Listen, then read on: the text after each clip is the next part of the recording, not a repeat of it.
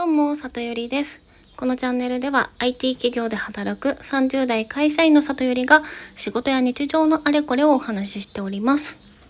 さて今日はお便り会です。ラジオネームもくもくお兄さんからのお便りです。あ、もくもくお兄さんだ。ありがとうございます。あのですね、もくもくお兄さんとは友人でヒマラヤでラジオをやっている人が何人かいましてその中で高木系の「もくもくラジオ」というラジオがあるんですけどあのリスナーからねもくもくお兄さんと親しまれているのでそのお兄さんかと思います。ありがとうございます。お便りの内容を読みます。いつもキリッとした内容と癒しボイスのギャップにやられています。えー、嬉しい。ありがとうございます。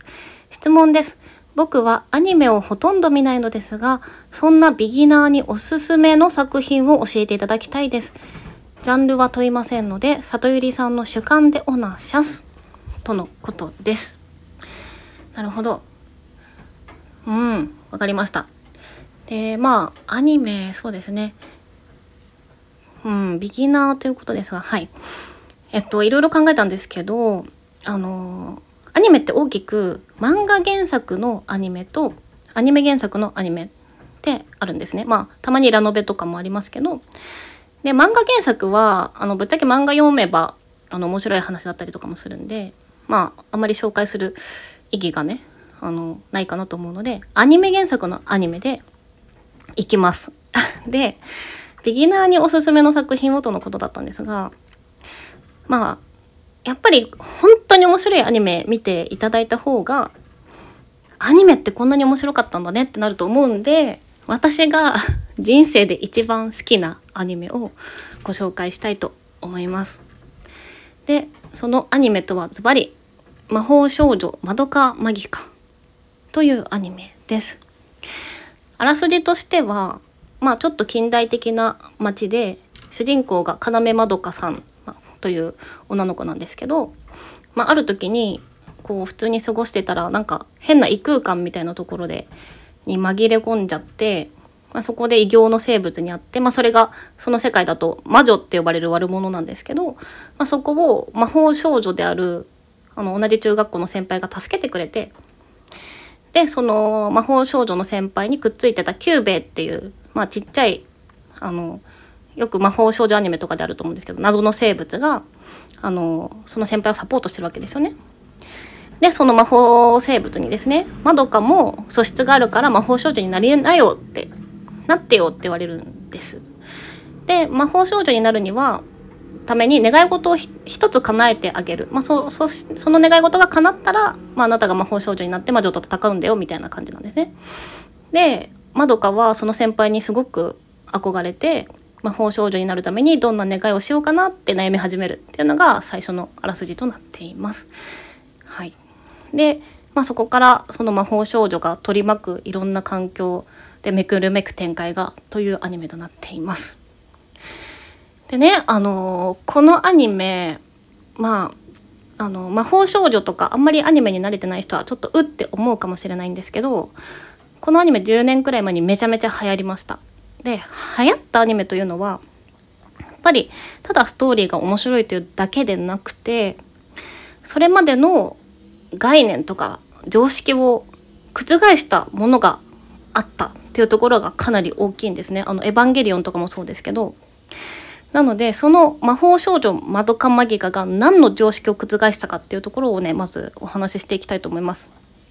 でまず一つ目が、まあ、これは少しライトなものになるんですけどその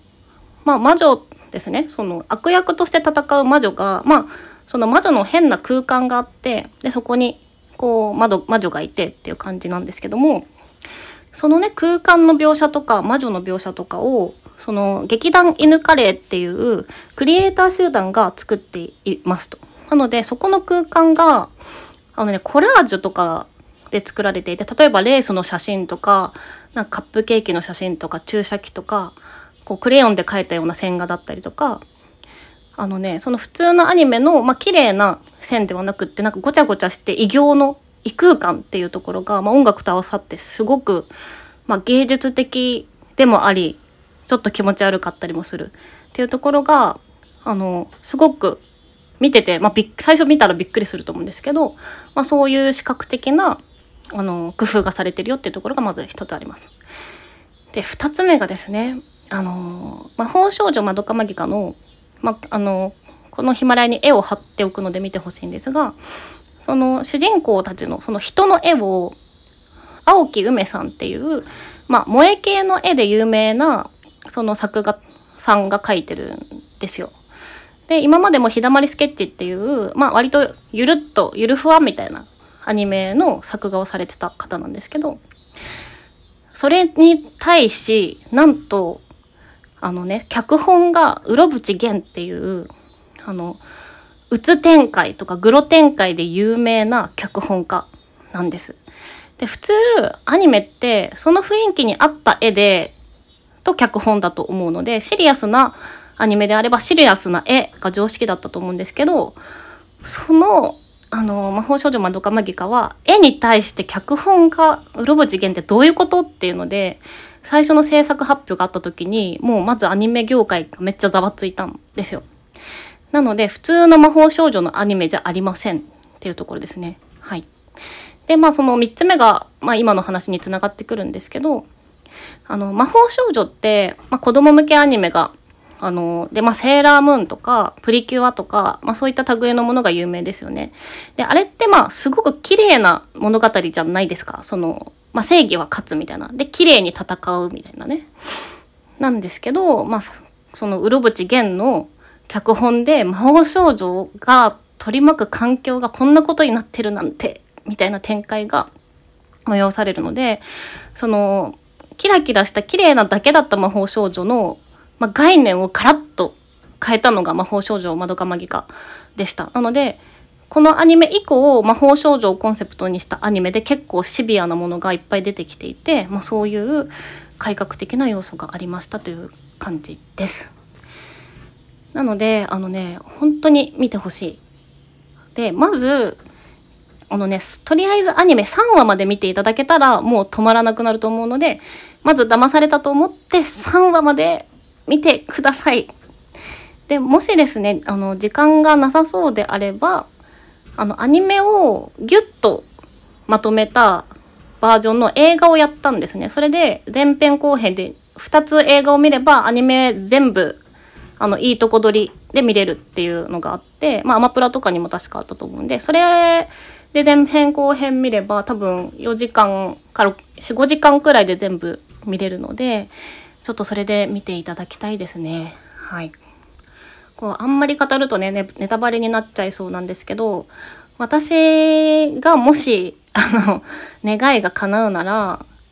その魔法少女マドカマギカを見た記憶を消してもう一回見て初めて見た時のあの震えと感動とショックをもう一回味わいたいっていうのがあの私の願いなんです。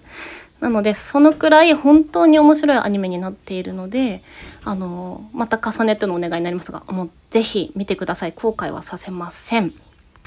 はいということで今日はビギナーにおすすめのアニメをお話しさせていただきました。